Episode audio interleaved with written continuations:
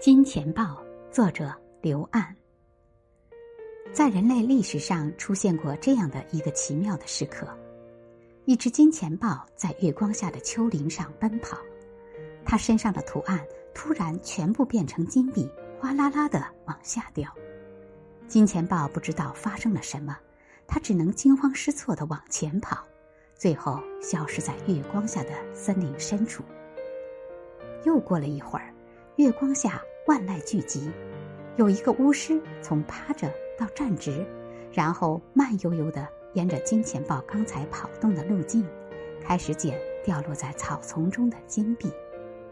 这个巫师的名字没人知道。我们能够确定的是，这件事情出现在金钱豹和金币同时存在的宇宙中，而且这个巫师一定洞悉了符号和存在之间的关系。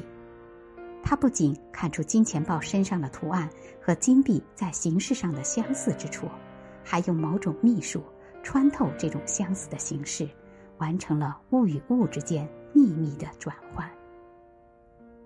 对人类而言，在任何时候回头看，那都是一个神性十足的夜晚。